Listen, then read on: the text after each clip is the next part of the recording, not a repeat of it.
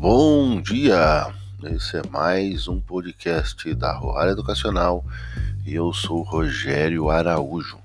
O Banco Central da Rússia vê crescimento econômico próximo de 4% esse ano, ou seja, estimativas são boas de crescimento por lá. No Japão, também o presidente do Banco Central japonês diz que já está pronto para comprar ETFs fortemente, ou seja, compra de fundos, diz que vai entrar comprando, vai colocar dinheiro em fundos de investimento, vai investir o capital do país mais em bolsa, mais no mercado, vai jogar mais dinheiro na economia. Falar em jogar dinheiro na economia, nos Estados Unidos os pedidos de auxílio-desempregos caíram. E menos norte-americanos entraram com novos pedidos de auxílio-desemprego na semana passada, conforme as empresas mantêm seus funcionários em meio à recuperação na economia, né? não está dispensando as pessoas. Já no Brasil, a atividade econômica recuou em março.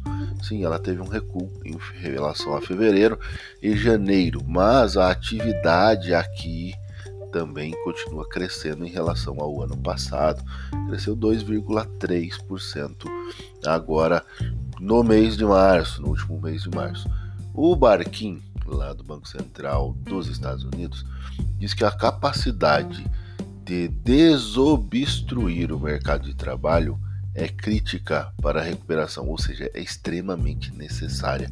Né? Tirar as pessoas da margem da economia e conseguir empregos para ela se tornou uma questão crítica para manter a recuperação lá nos Estados Unidos no caminho certo, de forma certa, rápida, coerente. Né?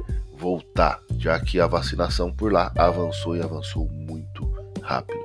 A secretária de imprensa da Casa Branca, a Jane Paskey, afirmou na, na quinta-feira ontem que o governo está levando a inflação muito a sério e que as propostas do Biden sobre gastos, né, com impactos aí de infraestrutura, são transitórios e que isso passa, isso acaba e a inflação por lá deve cessar.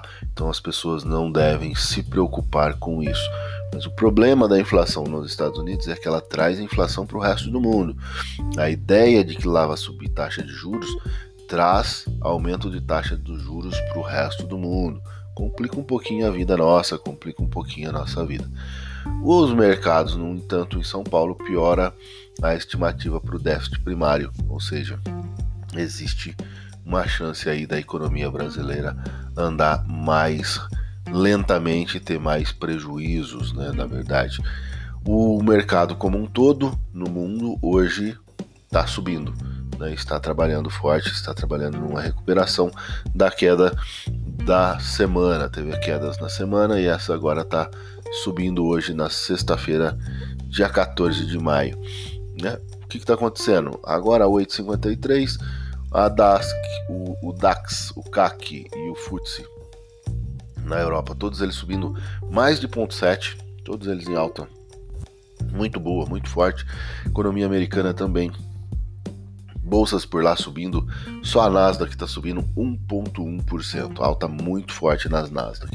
Então esperamos por aqui também uma recuperação dos nossos índices, dos nossos valores, a bolsa pode subir e o mercado pode ficar bom. Ah, mas a gente pode cair? Sim.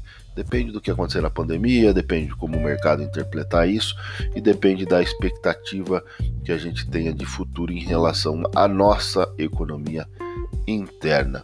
Uma ótima sexta-feira, bons negócios e um excelente final de semana.